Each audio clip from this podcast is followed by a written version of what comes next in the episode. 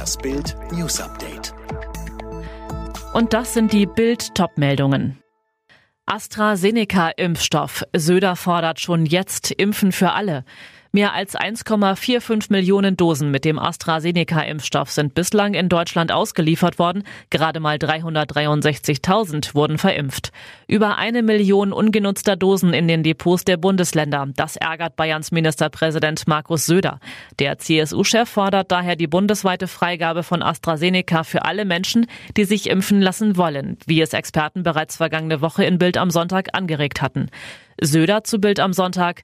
Wir müssen Tempo machen. Jeder Tag zählt. Es kann nicht sein, dass einerseits zu wenig Impfstoff vorhanden ist, andererseits AstraZeneca in hohen Zahlen nicht verimpft wird. Er verlangt, bevor er liegen bleibt, impfen wer will. Es darf keine Dosis übrig bleiben oder weggeschmissen werden. Jeder Geimpfte schützt sich und andere. Spahn im Sturzflug. Eben war er noch möchte gern Kanzlerkandidat, jetzt hat der Minister große Probleme. Noch vor wenigen Wochen war Gesundheitsminister Jens Spahn der Hoffnungsträger seiner Partei. Beflügelt von der Zustimmung schielte er Ende des vergangenen Jahres sogar auf die Kanzlerkandidatur.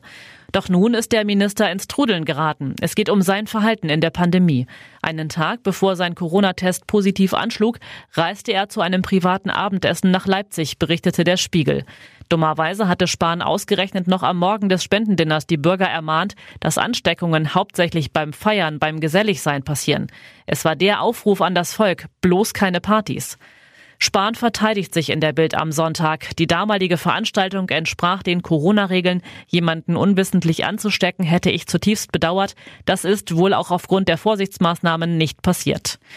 Spahns Verhalten löst trotzdem Kopfschütteln aus. Mehr dazu lesen Sie bei Bild Plus.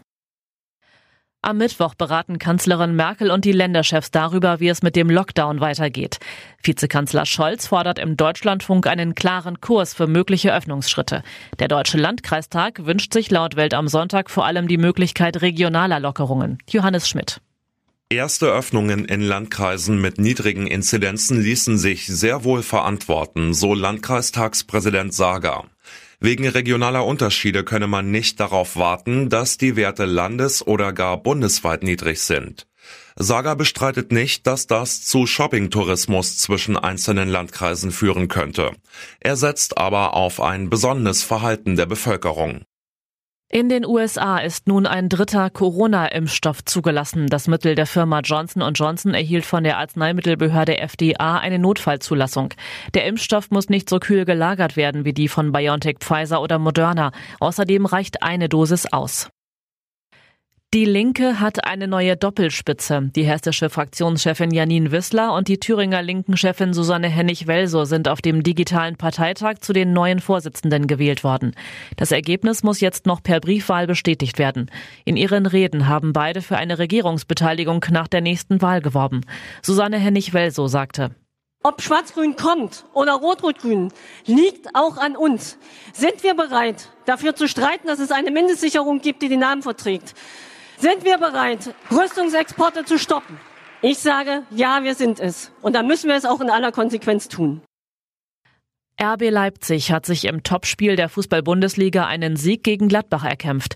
Die Leipziger hatten zur Pause schon 0 zu 2 zurückgelegen, am Ende aber noch mit 3 zu 2 gewonnen. RB bleibt damit weiter zwei Punkte hinter den Bayern, die Köln mit 5 zu 1 geschlagen haben. Die weiteren Ergebnisse. Dortmund Bielefeld 3 zu 0, Wolfsburg Hertha 2 zu 0 und Stuttgart Schalke 5 zu 1. Alle weiteren News und die neuesten Entwicklungen zu den Top-Themen gibt's jetzt rund um die Uhr online auf Bild.de.